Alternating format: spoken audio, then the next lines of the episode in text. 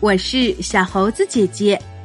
今天我们要讲的故事叫做《冬日国王和春日公主》。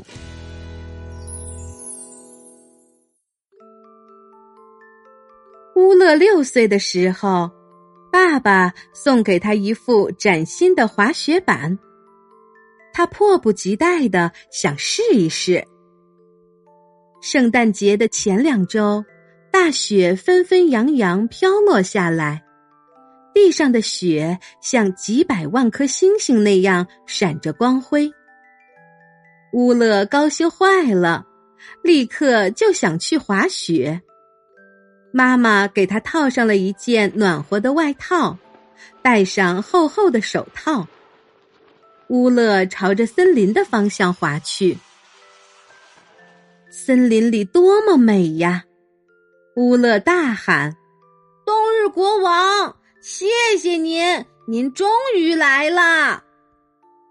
话音刚落，一位浑身上下都闪着白色光辉的老人突然出现在他面前。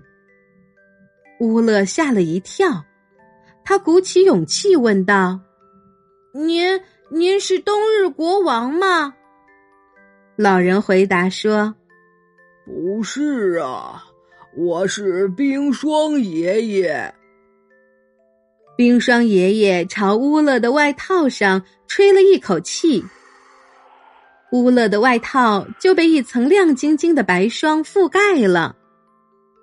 冰霜爷爷笑着捏了捏乌勒的耳朵，现在你想不想跟我一起去冬日国王的城堡？哇，太好啦！乌勒高兴的说道。在白雪森林的更深处，一个长得又矮小又奇怪的老婆婆在他们面前大步的走着。老婆婆肩上扛着一把扫帚，手里拿着一把雨伞。他每走一步，脚上穿的大皮靴就发出嘎吱嘎吱的响声。他一定流鼻涕流得很厉害，因为他总是不停的擦鼻子和打喷嚏。这个老婆婆是谁呀？乌勒正想问冰霜爷爷，却看到冰霜爷爷冲到老婆婆身边，大声的呵斥她说。你怎么又来了？还不赶紧回去！不到春天你就别出来。乌勒惊讶地说：“冰霜爷爷这样做是不是有点过分呀？那个老婆婆看起来好可怜呐。”冰霜爷爷带着还未平息的怒气说：“简直没有比这个融雪婆婆更令人生气的了。”你看，这就是他干的。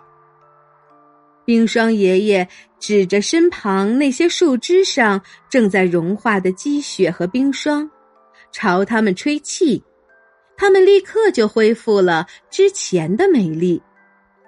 他稍微松了一口气，说：“唉，那个融雪婆婆其实是春天的帮手。”他的工作是在春天到来时将雪融化，让周围变得干净。但那个老婆婆办事太不认真了，根本不记得什么时候才该来。如果在深冬季节将雪融化掉，会让周围到处都是泥巴，也把我的工作完全糟蹋了。不一会儿。他们就来到了一座巨大的冰雪城堡前，门口有两头北极熊在看守。当他们走到北极熊身边时，北极熊用鼻子嗅了嗅冰霜爷爷。城堡大厅里，冬日国王面容庄严的坐在高高的冰块做成的宝座上，两边各有海象护卫着。冰霜爷爷说：“尊敬的冬日国王，这是一个非常活泼的孩子，他叫乌勒。刚才在森林里大声叫您的名字，说谢谢您，好心的冬日国王。冬日国王微微一笑，说：“我送你一双滑冰鞋，去我的城堡里面参观一下吧。”乌勒走在了城堡里，隔壁房间的屋顶是圆形的，墙壁和屋顶全都是用压得很结实的雪做成的，中央烧着一堆篝火。烟雾从顶部的洞口排到了外面。篝火周围坐着一些人，男人们在缝滑雪靴，女人们在织滑雪用的厚毛袜子。他们全都紧张而忙碌的工作着。不喜欢火的冰霜爷爷加快脚步走出了这个房间。下一个房间里，一些小女孩正坐在地板上，缝着滑雪用的长手套，还在上面绣着漂亮的玫瑰花。接下来，乌勒和冰霜爷爷来到一个大大的、像是作坊的房间，在这里，孩子们正在制作滑雪板和雪橇。还有一些正在角落里敲打铁块，制作滑冰鞋上的冰刀。正在这时，铃声响了，男孩们立即拉着乌勒飞奔出去。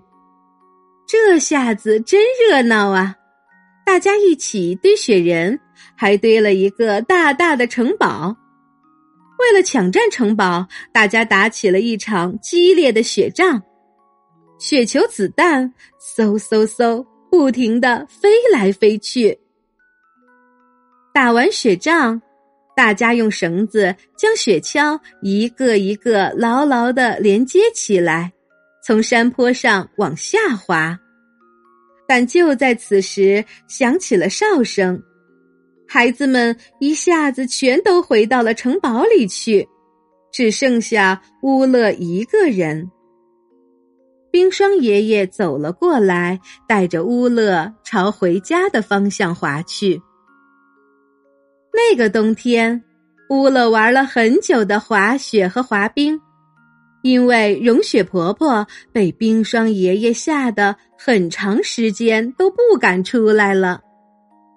每当积雪开始融化时，乌勒和弟弟登上山坡，大声的喊着。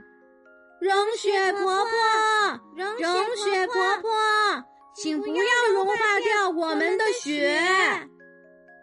那个冬天，融雪婆婆一直没有再出现过。春天来了，冬日国王带着他的臣子回北极去了。这时，融雪婆婆出现了，到处多么泥泞！多么脏乱呀！地上的雨水像小溪一样流淌着。去年的枯叶在融雪婆婆的扫帚周围打着旋儿飞走了，而且很多人在这样的天气里伤风感冒、流鼻涕了。乌勒对融雪婆婆非常非常的不满，但是在一个美丽的日子里。春日公主终于乘着她轻盈的白色蝴蝶拉车到来了。融雪婆婆穿着崭新的围裙，笑容满面的站在小渠边，向春日公主屈膝行礼。乌勒第一次对融雪婆婆有些喜欢了，他想，只要融雪婆婆学会遵守时间，她其实。也没有那么坏呢，亲爱的小朋友，你喜欢冬天吗？你喜欢下雪吗？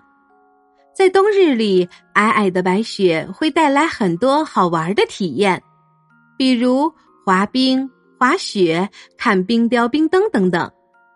在北方的小朋友还可以穿上厚厚的衣服，在雪地里打雪仗呢。厚厚的白雪就像一床大大的棉被，会为地下的植物保存温度和湿度，让它们来年能够快些发芽、茁壮成长。亲爱的小朋友，如果你是冬日国王，你会在冬天为你的臣民做些什么呢？如果你是春日公主，你将会为度过严寒的人们带来些什么呢？好啦，今天的故事就是这些内容。喜欢小猴子姐姐讲的故事，就给我留言吧。也欢迎你把今天的故事分享给你的好朋友们。关注“小猴子讲故事”公众号，收听更多精彩内容。我们明天再见。